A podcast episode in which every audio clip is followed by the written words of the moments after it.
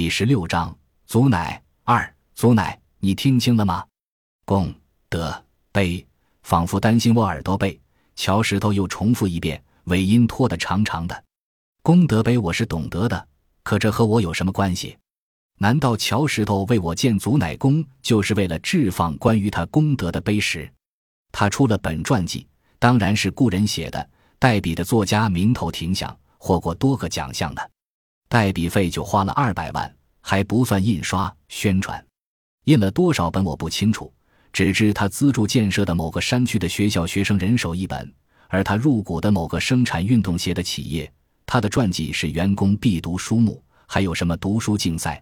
获奖的员工由他亲自颁奖，奖品是十天假期、免费旅行。乔石头不对我说这个，平时说的都是关于我的吃啊、喝呀这些，他极少说自己。不知怕我操心，还是怕我绊脚？这些都是小曼告诉我的。他就像乔石头让我摸足奶公的图纸一样，抓着我的手，一页一页的把整本书从头翻到尾。哗啦的声音与风吹麦浪有几分相似，在麦浪的翻滚中，我听见了磨镰、喘息和短促咳嗽的声音，似乎看见星光下弯腰前行的黑影。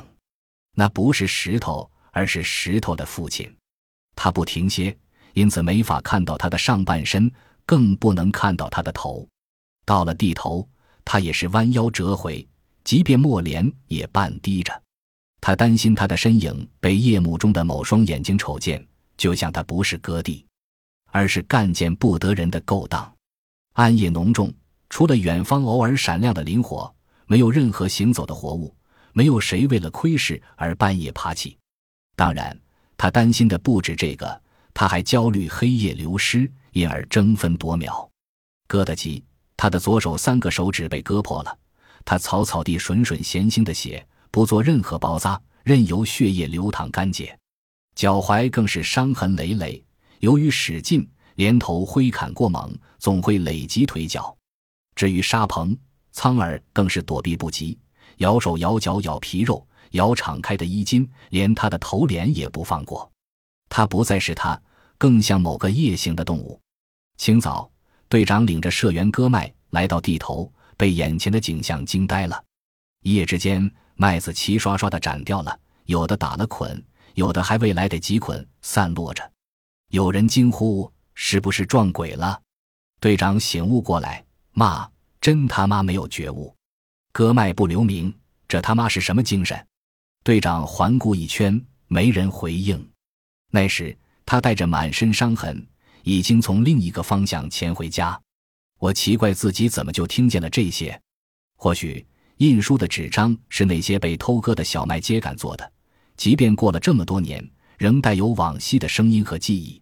小曼给我朗读：“石头的父亲消失了，满纸都是石头。”他没按顺序，后一页前一页。只捡他好奇的、感兴趣的给我读，那是我了解的乔石头，也是我不了解的乔石头。小曼探究的问我真假，我张不开嘴，就算张开也无法回答。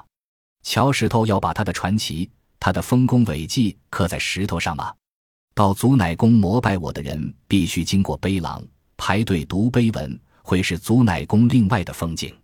那一行行字变成一只只蚂蚁。